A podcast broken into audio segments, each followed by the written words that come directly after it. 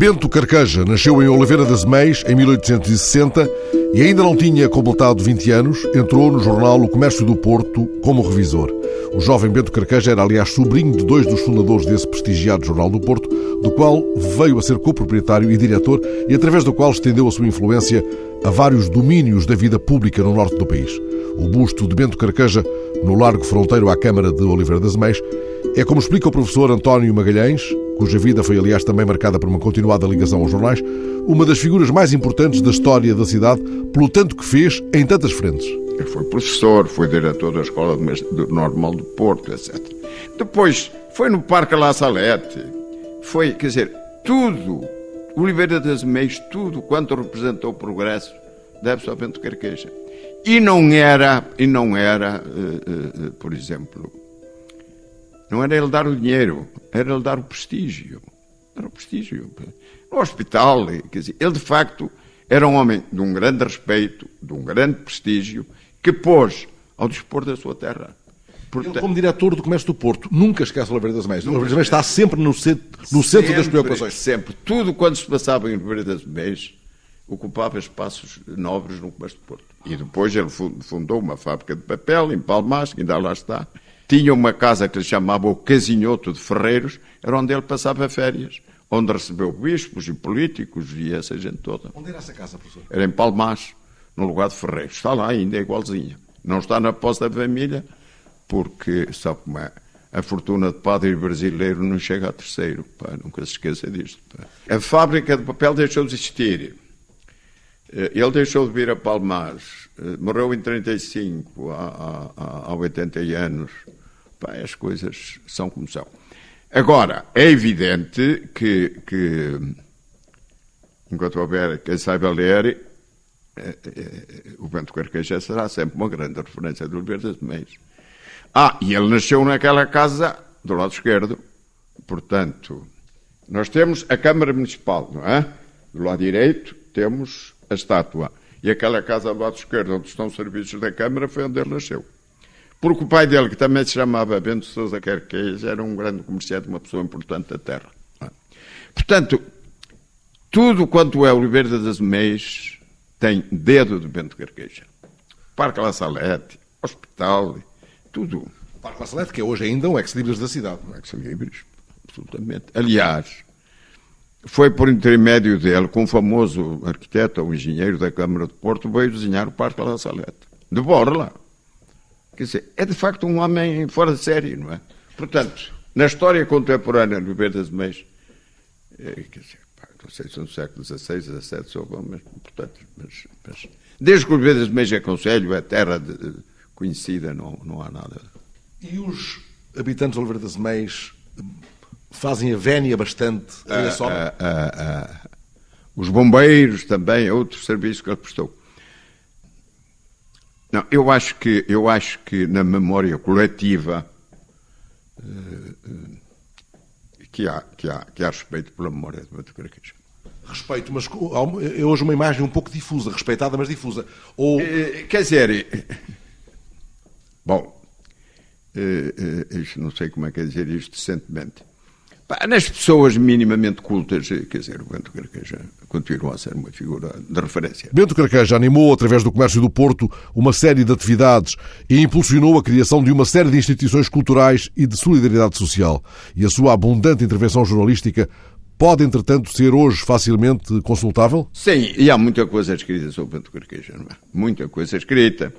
Na, na, passagem do centenário, dos 150 anos, o nome dele tem sido recordado em cerimónias públicas Portanto, eu acho que o Oliveira das Meias, de certo modo, tem mantido a eh, preocupação de não deixar morrer a figura, e isso é muito importante.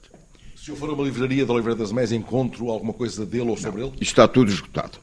Está tudo esgotado. Ah, e uma obra importantíssima que a Câmara mandou reeditar foram os jornais do município de Oliveira das Meias, escritos em 1909, na, na livraria Chardron, por iniciativa dele, e na passagem dos 100 anos, portanto, em 2009, a Câmara mandou reeditar. Há antologias desses textos mais fundadores, digamos, do pensamento. Oliveira das não há. Sabe que isto é assim. A família do Bento Carqueja desfez-se. Desfez, quer dizer, pronto, um, um, os dois filhos homens até já morreram, portanto, pronto. De Porto morreu, primeiro vendido a uns espanhóis, desapareceu. Eh, a casa onde ele vivia em Oliveira das Meias não é da família. Esse casinhoto de Ferreiros desapareceu. A fábrica de papel desapareceu. De maneira que, para os menos curiosos, o que é que fica? O monumento. Da parte dos oliveirenses e dos governantes oliveirenses, tem sempre havido cuidado em preservar-lhe a memória. É? E ele está, se vê cá para baixo alguma coisa, sabe que não foi esquecido. Ele, como diretor do Comércio do Porto, tem também preocupações de ordem social muito, muito acentuadas. Creches, asilos, fizeram-se passeios de avião no Porto para criar receitas. Bem, no Porto ele tem uma obra social brutal. Creches, infantários. Eh, quer dizer, e não era o dinheiro que ele dava, era, era o que ele mobilizava as pessoas. Sabe o que era, na altura, uma campanha do Comércio de Porto, na primeira página? Vamos construir a creche de Nubegilde. E aquilo começava o Sr. Conde e a Sra. Condessa e essas coisas, base. 100 reis, 200 reis, está passado dois ou três meses, estava a creche paga, não é? Um pouco como o século em Lisboa, Lisboa com a colónia balneária. Com a colónia balneária. Porque eram jornais, quer dizer, hoje os jornais que existem também, como sabe, são poucos. Eles não podem ter preocupações sociais porque eles não ganham para eles, estão todos falidos. Os jornais hoje ainda fazem o menino, o menino que tem que ir à Alemanha fazer um tratamento a um, a um cancro, que, opa, tal, mandem lá para, para, para o nível não sei quantos e tal. Mas aquelas campanhas maciças não estão em condições de fazer nada disso, não é? Pôr um avião às voltas sobre o Porto, Porto dá mais trabalho. Não, claro. Como é que foi essa história do avião? Um espanto à época. Claro, eh, eh as pessoas iam dar um passeio e, e entravam com massa. Para obras sociais, tudo para obras sociais que algumas delas ainda existem. Não é? Porque era a creche disto, a creche. Ele fez escolas móveis agrícolas. Ele era um apaixonado pela agricultura. Porque o comércio do Porto publicou durante décadas um suplemento agrícola. E, portanto, as escolas móveis eram, por exemplo, em Verdes Meios, no antigo cinema, na Feira dos Onze, que já não existe. Vieram aí durante uma semana catedráticos, catedráticos das podas, das sementeiras e tal, dar aulas aulas teóricas e práticas. Indivíduos vieram podar nas videiras e podar as fruteiras e tal. isto na, na, nas primeiras décadas do século XX, portanto, há 100 anos. Abanou, abanou claro. o modo de fazer.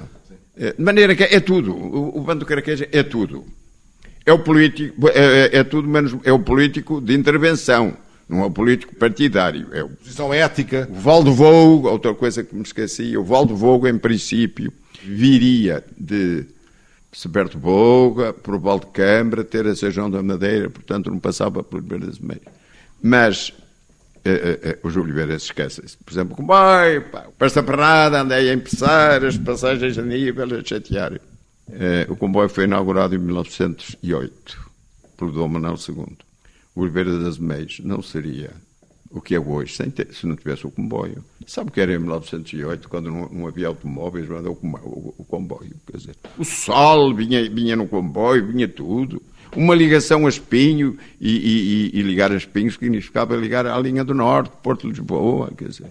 Eram as autostradas da época. Pá. E não teria comboio se... Claro, se não fosse Bato Carqueja.